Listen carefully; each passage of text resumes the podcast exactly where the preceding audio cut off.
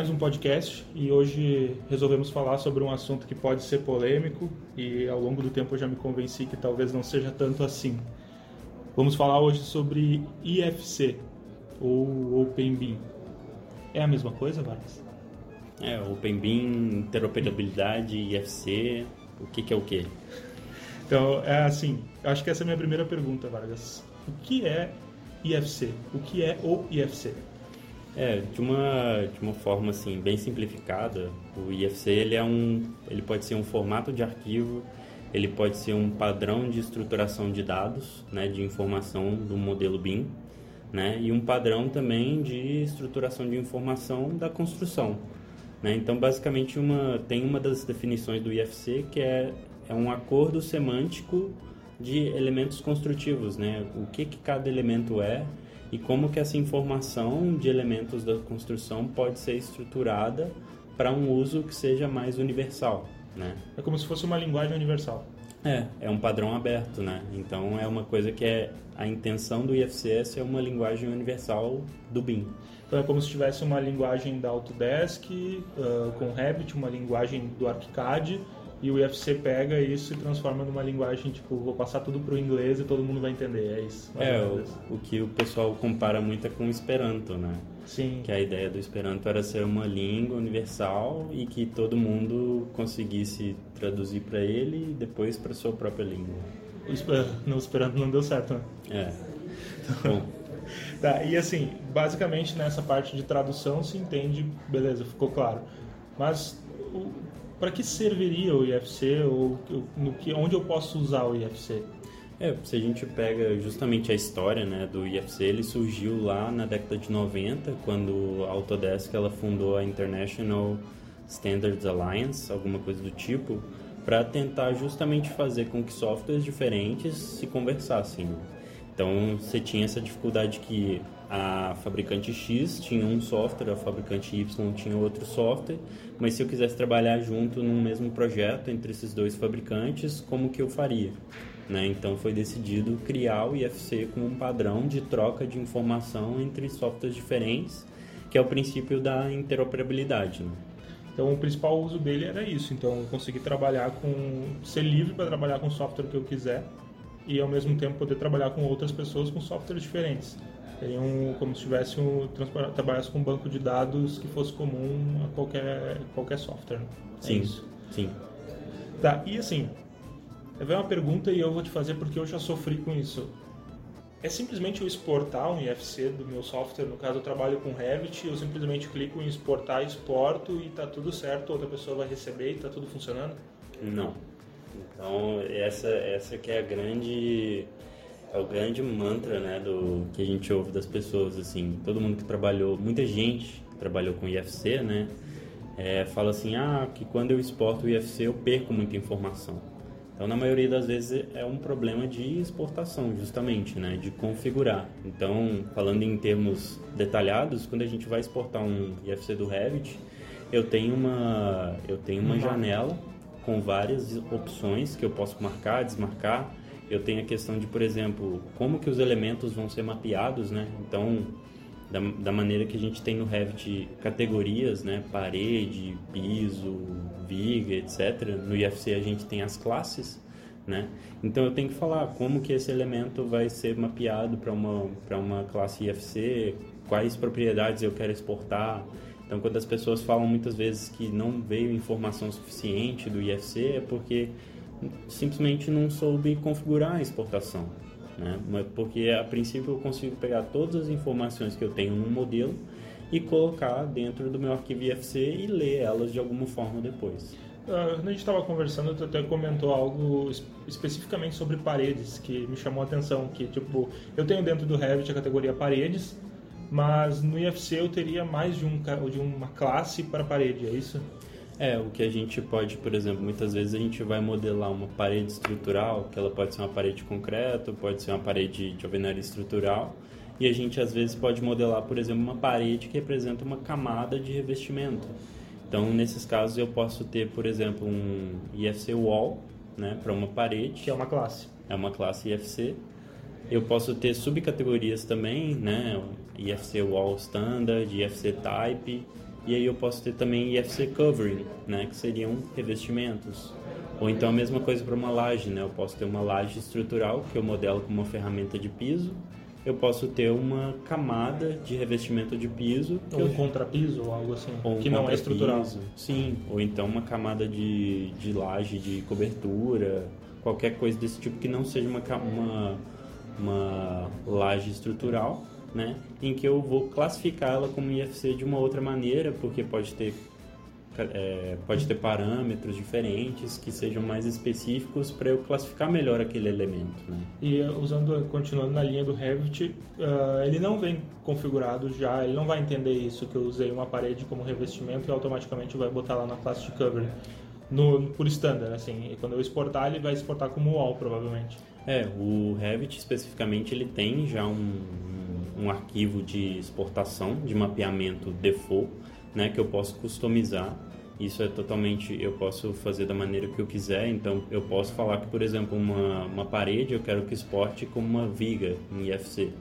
Ou então eu posso, por exemplo, criar parâmetros que são padronizados, né, que tem o nome do parâmetro IFC correto, para eu exportar aquele elemento como uma classe diferente, diferente dessa, desse mapeamento que eu posso fazer. Eu, vou, eu já tive experiência com IFC tanto de exportar como de receber. E uma vez eu recebi um que foi exportado do ArchiCAD e o que me chamou a atenção era assim, é, as portas e janelas elas tinham um volume que saía da porta e da janela como se fosse tivesse a porta na parede e tivesse um grande cubo nela ali, vinha no Revit como um cubo laranja assim, né? E às vezes quando eu ocultava aquilo por tipo assim escutar, ocultar toda a categoria, sumiam outras coisas juntos. Uhum. Isso é um defeito ou é um simples uma simples falha de configuração de exportação, sabe? É então aí que a gente começa a entrar talvez na, na maior dificuldade das pessoas usarem IFC é que é começar a pesquisar sobre como funciona, né? A Autodesk mesmo ela tem um documento que é o é, manual IFC para o Revit que hoje ele tem em inglês e espanhol e espero que em algum tempo ele seja publicado em português e em que ele explica né, como trabalhar com IFC e é muito de você controlar a maneira como é exportado. Então, nesse caso, o que, que é esse cubo que está ali junto com a porta, com a janela? É um IFC Opening, né? Uma, é um objeto que representa a abertura em si, o vão. Sim, né? não, e não o elemento porta. E não o elemento porta. Então, às vezes, nessa, nessa exportação, na tabela de mapeamento, né, estaria ali estaria ali mapeado que, por exemplo, todos os vãos vão ser exportados com a categoria do que ele pertence, né? Então, o vão vai como porta e não como abertura. Né? E aí fica a pergunta assim, ah, mas para que, que eu preciso, por exemplo, de um objeto abertura?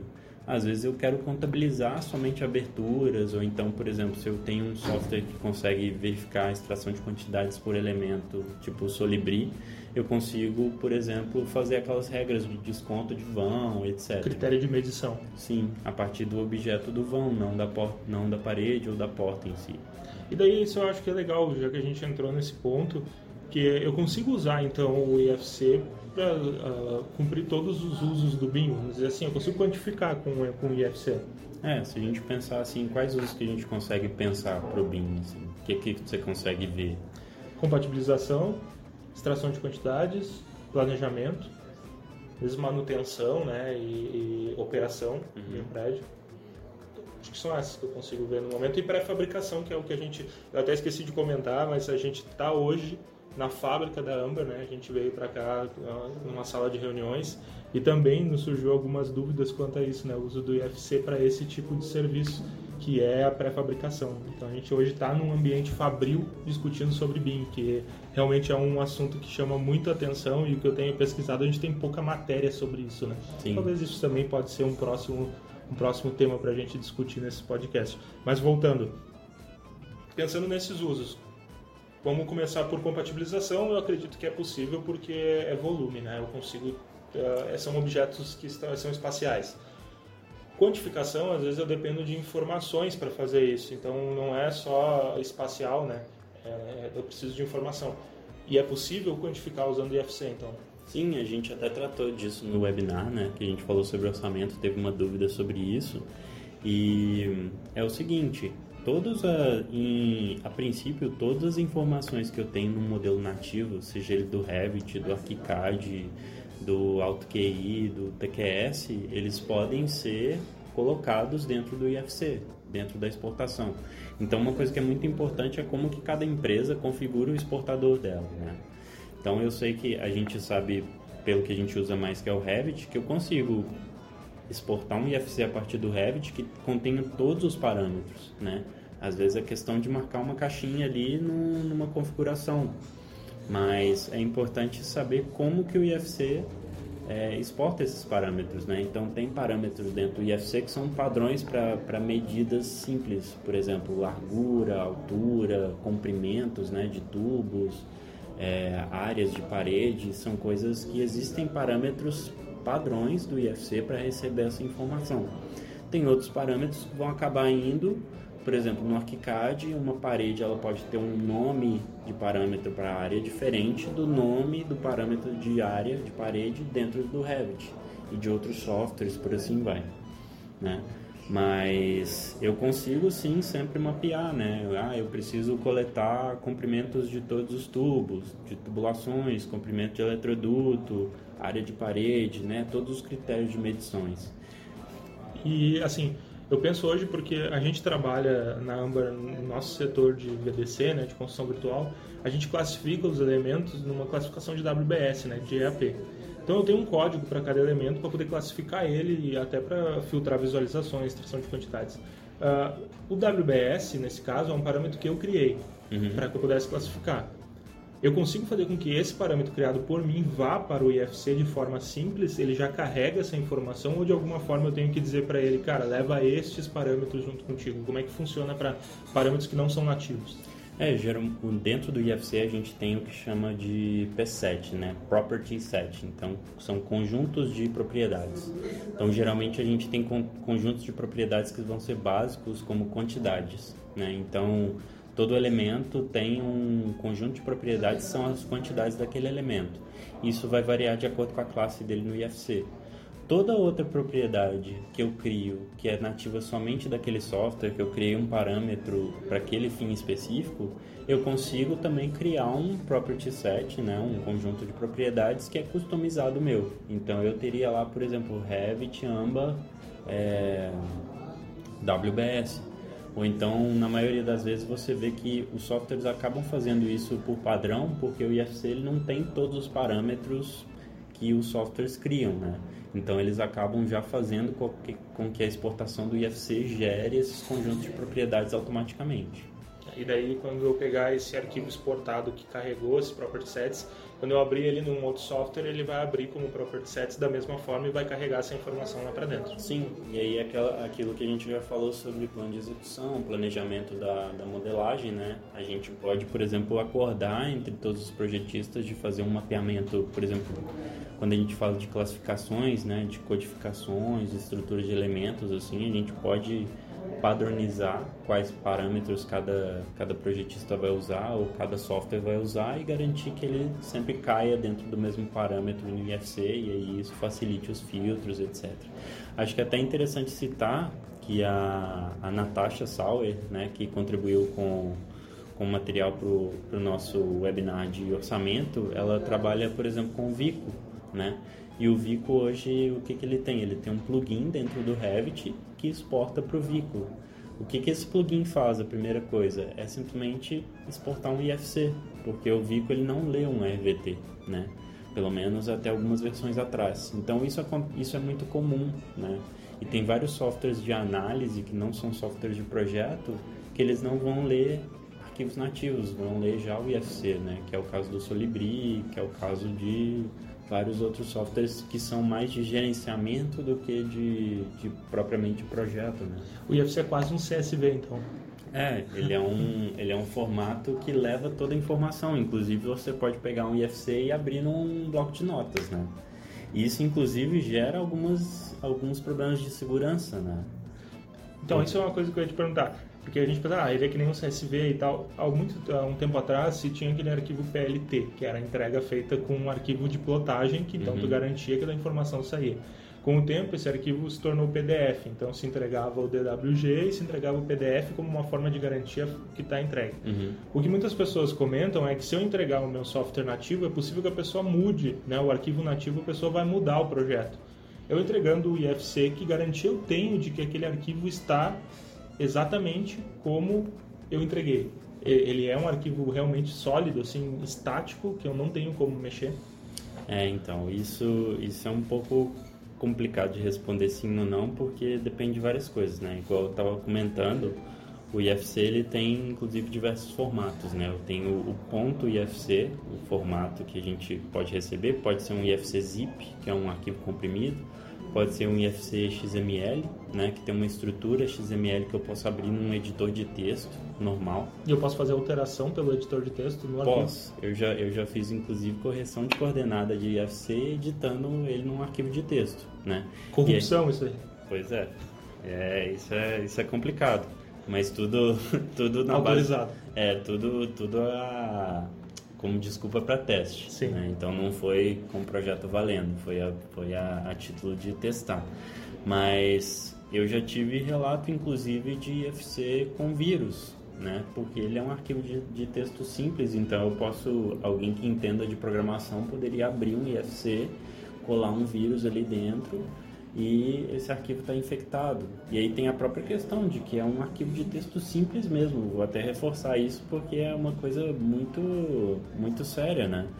É de você poder deletar, por exemplo, uma linha que é correspondente a um elemento. Então, em teoria, eu poderia começar a deletar elementos dentro do IFC, corromper ele. E que, então, que, que garantia eu tenho em entregar o IFC? Como eu, como eu transformo o IFC num entregável seguro? Assim, eu vou te entregar, tem como isso? Eu teria que tipo, mandar um arquivo de texto em outro idioma? Como, como seria uma forma de eu garantir que o IFC está sendo entregue e que ele é um documento que não que, que garante que eu fiz a minha entrega da forma como ela deveria?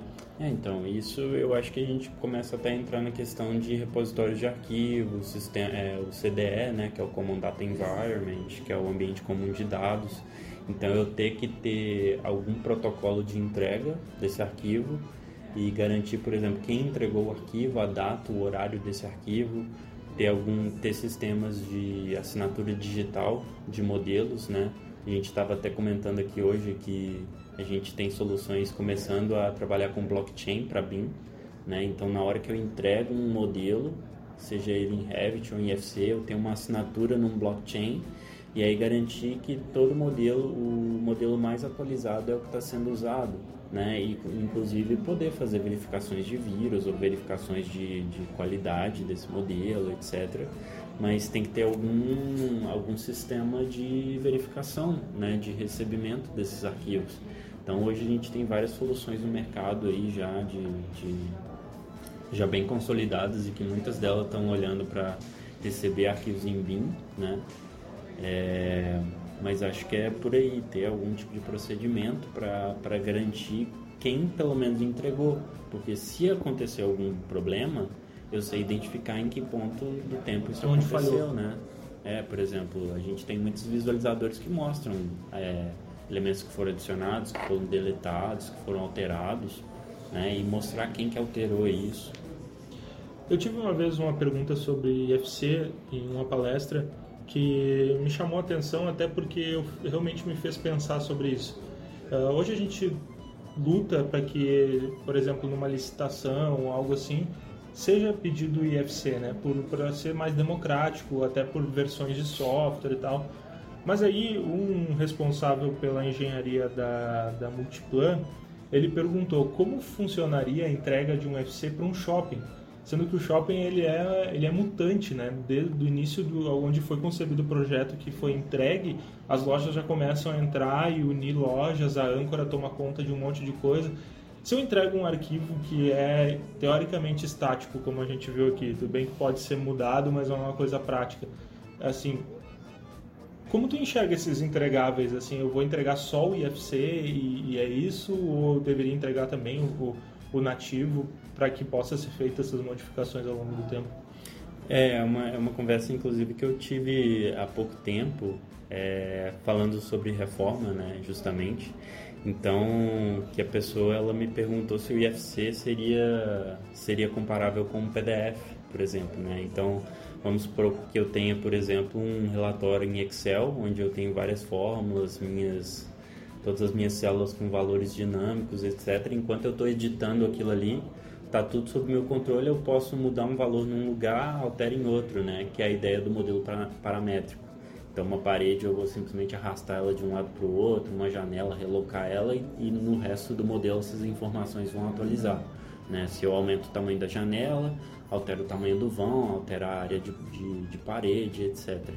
Quando eu exporto um IFC, é como se eu estivesse exportando a minha planilha para um PDF, né? Aquilo, em teoria, eu não consigo mais editar, é uma, é uma entrega estática.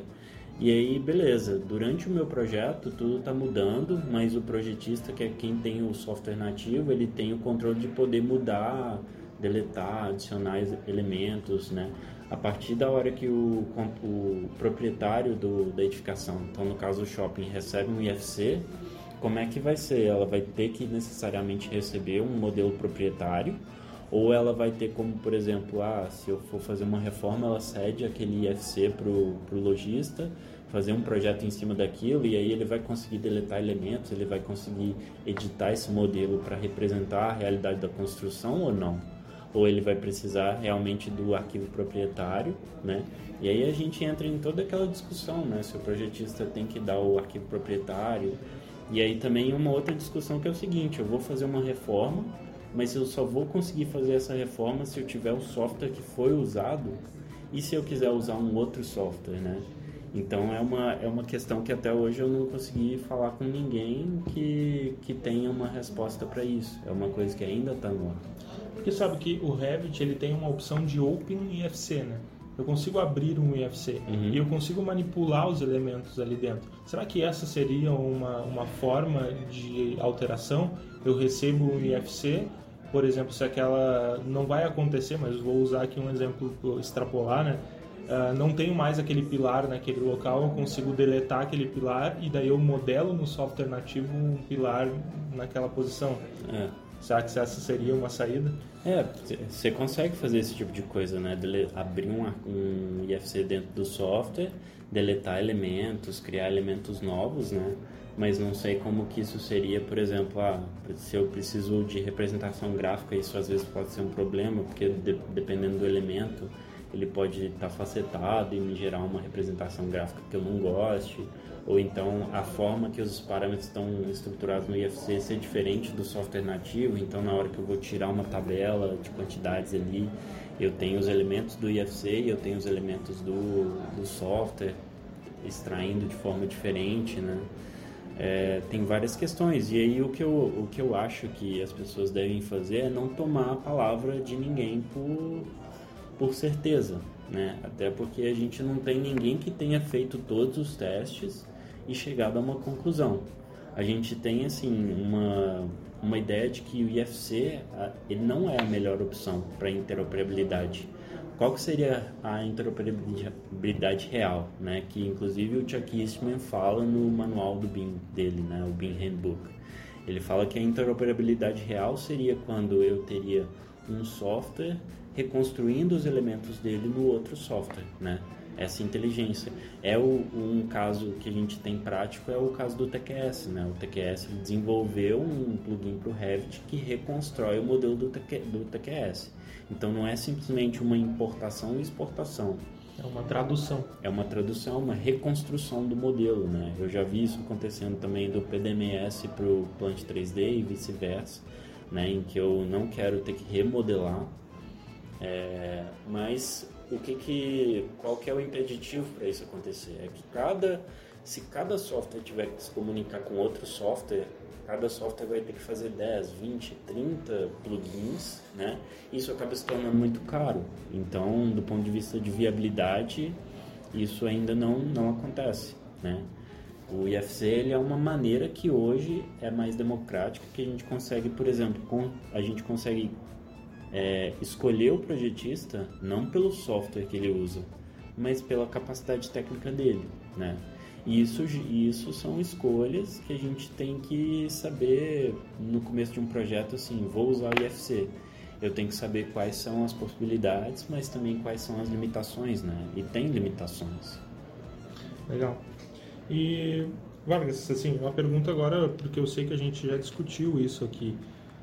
O IFC hoje, para as soluções que a gente está propondo dentro da Amber, ele parece estar sendo a melhor opção sabe? Porque hoje o que a gente está desenvolvendo de tecnologias para controle de obra, ligação de modelo, eu sempre tive um grande preconceito e realmente um preconceito no pleno sentido da palavra, assim, sabe? É um pré-conceito sobre IFC e eu sempre falei mal dele por muito tempo. Mas eu, com o tempo, eu fui descobrindo que na verdade era culpa minha por não saber usar. Sabe, com essa, essa história de mapear, é, mapear parâmetros, até na questão de importação, que muitas vezes eu disse que o IFC estava com problema porque eu não conseguia importar ele no Revit, era um problema do Revit em questão de não conseguir mapear isso porque estava sem alguma informação, sabe, que eu consegui resolver com o tempo. Então a minha visão do IFC ela mudou. E hoje eu vejo que o IFC é uma solução para muita coisa, sabe? Como assim, a gente está desenvolvendo BIM mandates, né, diretrizes de modelagem, e a gente até comentou que talvez teria sido muito mais fácil a gente partir direto e pensar no IFC, né? Porque tudo facilita. Eu dizer que informações eu preciso ter no IFC, automaticamente eu sei que informações eu tenho que ter no software nativo, né? Uhum. E assim, apesar de tudo isso que a gente discutiu, de que certas entregáveis dificultam um pouco, tu também enxerga que o IFC ele é a solução sim para muita coisa no, no mundo BIM?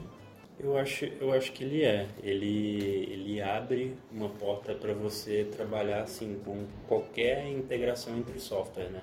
Não importa se eu estou trabalhando em Revit, em ArchiCAD, em Tecla, em DDSCAD, no software da, lá de Singapura, que eu nem sei falar o nome, mas é um padrão que é universal. Então, assim, é isso que é muito legal, que é um, é um, é um padrão que a Building Smart ela coloca, ela, ela disponibiliza toda a informação que você quiser sobre IFC, ela é gratuita, né? Ela tá no site do Building Smart, o padrão ele é todo documentado. Não é fácil, né? Não é uma coisa simples entender realmente o que, que é um esquema, um IFC esquema, né? Até eu entender o que, que era o esquema do IFC, né? Que é um esquema de banco de dados, é um banco, é um banco de dados relacional, né? O que, que é um MVD, o que, que é né, o Model View Definition, que basicamente em, em, termos leigos é como eu exporto o meu IFC. Né? Então eu tenho vários MVDs, o que, que é IFC 2x3, 2x4, IFC 4, ah, quando que vai sair o IFC para infraestrutura? É uma coisa que também não dá para a gente é, entender se a gente não começar a correr atrás né, da informação. A informação ela está aí, Gente, eu vejo muito assim países do, é, como Holanda, que, foi, que é um dos países que mais sabe usar bem o IFC, né, os países nórdicos, porque eles viram desde o do começo que eles precisavam abrir o, o leque de opções para quando eu estou começando um projeto. Né? Eu não posso escolher o meu projetista baseado no software que ele usa eu quero escolher o melhor projetista. Se esse projetista usa o software XYZ, tanto faz, né? Eu quero poder trabalhar com esse cara. E outra coisa também que eu, eu já conversei com, com algumas pessoas da Building Smart falando que nesses países teve o mesmo movimento que a gente teve aqui no Brasil. Né? No começo, cada um usava o seu software proprietário e todo mundo procurava trabalhar dentro da mesma solução. Né? Ao longo dos anos, conforme essas pessoas foram é, colocando intelectual, é, propriedade intelectual dentro dos processos, dentro do software delas, elas passaram a ver, inclusive, que o IFC seria uma forma de proteger essa informação, né?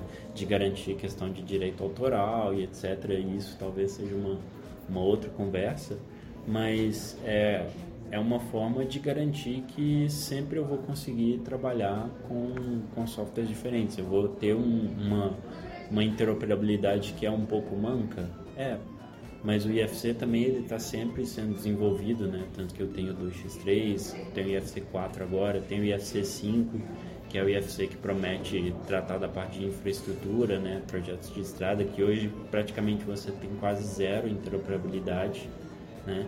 E tem assim outra questão também sobre interoperabilidade que eu acho legal falar é que eu já fiz muita interoperabilidade para coordenação, compatibilização, em que eu não preciso necessariamente de informação com sólido, só com geometria, né? com exportação simples de um software para o outro, em que eu só precisava ver o modelo do, da outra disciplina. Então tem muitos, tem muitos fluxos de trabalho que não são os ideais, mas que resolve o problema, dá resultado. Né?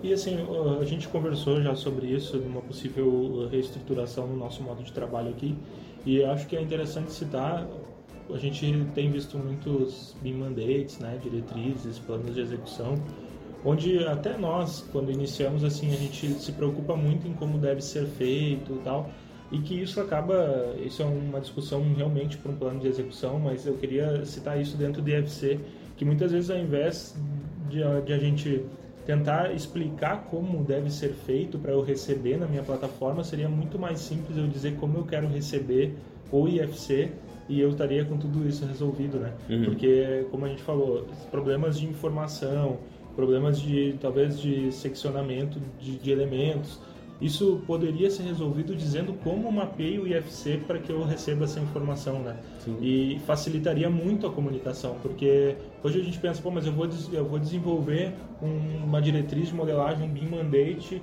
para o Revit, depois eu tenho que fazer um para o ArchiCAD, eu vou fazer um para o TQS, sendo que eu podia basear todo esse meu tempo em cima de como receber um IFC, né? Sim. E acho que isso é, é um grande ponto de que quem trabalha com projeto vem de tempo Uhum. Né? E talvez isso tudo seria resumido em a gente perder menos tempo discutindo em que software usa, onde vai, e dizer, cara, vamos usar o IFC e vamos trabalhar de uma forma que seja bom para todos, né? Uhum. E que não, não, se vê isso nessas discussões sobre BIM, né? A discussão sobre BIM é sempre o que o Revit faz, que é melhor que o ArchiCAD, que o outro sempre a gente poderia estar discutindo como a gente fazer funcionar melhor um, uma linguagem universal. E, so, e, sobre o que tu comentou que é um trabalho, é, mas quanto hoje a gente investe de tempo para aprender um outro idioma, né? Uhum. Porque a gente vê como necessidade. Eu acho que no momento que a gente começar a enxergar que o IFC é uma necessidade, seja para proteger a propriedade intelectual, seja para facilitar a comunicação, talvez a gente consiga direcionar nosso esforço em tentar entender como funciona, assim como a gente tenta entender ou aprender o inglês para me comunicar melhor. Né? Sim. É que hoje a gente realmente, eu acredito que a, a, o cenário inteiro enxerga o IFC como um empecilho, né? Não vou generalizar, mas acredito que a grande maioria, quando se fala em IFC, parece que a gente está colocando um monstro na frente das pessoas e que é simplesmente por preconceito. A gente não sabe usar e acaba achando que é ruim, né? Uhum. Então, talvez o resumo de toda a história do IFC é o momento que a gente aprender a conhecer, vai saber, vai conseguir usar ou vai até uh, gostar do IFC, né? Sim. É, uma coisa que eu tenho visto nos últimos anos, né, é o pessoal que sempre trabalhou com IFC, que é, são as pessoas que trabalham num formato proprietário que só existe o software delas, né? Então, por exemplo, o ArchiCAD, a única forma dele, dele comunicar com outro software é via IFC. O Tecla ele até tem alguns padrões para estrutura metálica, que são outros padrões neutros, abertos, mas também a pessoa ela acaba sendo obrigada. E eu vejo que essas pessoas acabam tendo uma experiência dentro do BIM um pouco mais ricas do que as que só usam uma plataforma única, né? Para não ficar também colocando nome em tudo aqui. É, então, assim, eu acho que é, é, um, é, uma maneira muito mais rica, porque aí é, isso até força a gente a focar na informação, né? Igual você falou, exatamente. Eu, se eu tiver que fazer cinco diretrizes para cada software que eu posso receber modelos, e aí por isso que muitas vezes a construtora ela decide que ela vai usar um, so, um software único, e aí ela repassa essa demanda para o projetista. E aí o projetista às vezes ele estava por si próprio estudando ali qual software usar, acaba sendo obrigado a usar aquele software e que nem era o melhor para ele. E que nem era o melhor para ele. E aí outra questão também, se a se a gente ficar impondo para cada para cada projeto uma maneira é, um template diferente para o cara. Se eu sou um projetista, por exemplo, e trabalho para quatro, cinco construtoras, eu vou ter um template para cada projeto. Né? Isso é uma loucura. Então, o, projetista eu acho que deveria ser responsável pelo seu template. E aí, aquilo que você falou, como que eu vou a entregar forma, a informação. É, como que eu vou entregar a informação. Então, se no meu software eu uso parâmetro tal, eu sei que dentro do IFC eu tenho que dar um jeito de chegar no, no parâmetro fulano, né? Então aí fica muito mais fácil, eu acho que os arranjos, os acordos e os padrões, né? É aquilo que eu sempre falo, a gente gosta tanto de padrão que cada, cada um quer criar o seu. E em vez da gente tentar realmente padronizar, de pensar a padronização de uma forma mais sistêmica. Eu vejo muitos BIM mandates no mercado e eles normalmente mapeiam elementos, nome, né, unidade. E foi uma dica que tu deu aqui logo que chegou e eu acho que fica uma dica para todo mundo que está desenvolvendo já uma diretriz de modelagem, BIM Mandate, seja lá o nome que quer dar para o documento, mas nessa tabela que é comum em todos os documentos, onde se fala qual o elemento da construção, qual o código, já inclui uma coluna e já põe qual parâmetro IFC gostaria que aquilo fosse mapeado, né? Porque já está resolvido grande parte do problema. Uhum. De duas formas, nas duas vias, porque você já deixa claro para a pessoa como ela deveria fazer e ao mesmo tempo já fica claro para você de como você vai receber aquilo, né? Sim. Então é, é uma das dicas, eu acho que a gente pode dar e é o que a gente sempre tenta bater em todos os meios que a gente divulga informação que a gente não, não faz nenhum desses programas para dizer qual é a verdade, né, mas para botar uma experiência que a gente já viveu e eu acho que essa é uma dica muito legal. Se vai mapear já aquele elemento com qual informação precisa, uma das informações já inclui dizendo qual é o parâmetro IFC ou qual, que informação você precisa naquele parâmetro, porque já vai ser um grande passo para o que a gente está caminhando, que é trabalhar com, com essa, essa linguagem. Então, acho que é isso, Vargas. Muito obrigado. Acho que, cara, foi muito legal a discussão e acho que é, assim, uma discussão que todo mundo deveria ter. E que, que bom se a gente conseguisse trazer muita gente para discutir sobre isso, né? Porque é um nível de discussão muito legal e que as pessoas não entram.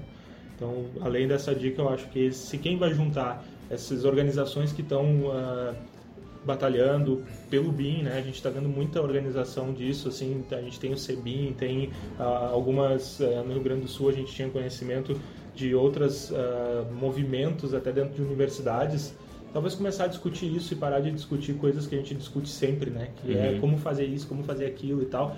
Tentar discutir sobre o IFC e fazer funcionar, acho que todo mundo sai ganhando com isso, né? É, a gente discute muito assim o que, que é melhor, mas não como fazer as coisas Exato. serem melhores, né? É, a gente então, gosta de reclamar de uma coisa, mas não dá a solução para ela, né? É, aqui no Brasil a gente faz muito isso, né, cara? A gente reclama muito de um jeito, de outro, mas a gente não consegue conciliar as ideias de como fazer uma transição de uma coisa para outra. Então, a dica que eu dou, assim, o conselho que eu dou é vai pesquisar sobre IFC, é, entre em contato com a gente no, no LinkedIn, tem muito material bacana, né? O, tem muito praticamente toda toda fabricante tem algum guia de como trabalhar com IFC que é bem detalhado. Então assim, também de novo, não é fácil, mas a informação tá ali, sabe? E eu acho que é um é um aprendizado muito rico, né? E a gente aqui dentro vai ter muito desafio com isso, né? Com o software que a gente está desenvolvendo, o sistema operacional, como o Bruno fala, né? É, para tentar trabalhar com padrões abertos. A gente não, não quer, porque a gente sabe assim, é outra questão comercial mesmo, né? O mercado está aí para usar a solução que eles quiserem. A gente não quer ser mais um para falar que ah, use tal, né? A gente quer estar tá aberto a todos para que as pessoas consigam construir, né? Com base no modelo BIM, seja ele feito no software que for. A, a gente acho que a gente não quer entrar na, na discussão de qual software BIM é melhor para modelar, ah, que esse só modela, ah, mas esse faz projeto, ah, esse é mais completo. Acho que a questão é como trabalhar a informação, né? Como digitalizar a construção, que é a ideia do que, que a gente está construindo aqui dentro. Então é isso. Muito obrigado e ah, eu acho que eu acho que nesse episódio a gente podia inaugurar aquele quadro que a gente estava querendo montar que é o Sport UFC, ou então manda o UFC, a gente vai definir um nome, né? É verdade. A gente estava tentando chegar a algum, algum quadro dentro do podcast, eu acho que vamos trabalhar em cima disso. E se hoje tu pudesse mandar um UFC para quem? Para quem tu mandaria, Lucas? Pô, eu mandaria, eu mandaria pro Cícero, que não pôde estar aqui hoje, né? E é, para todas as pessoas que estão aí querendo descobrir mais sobre UFC, um UFC para vocês. Muito obrigado e até a próxima.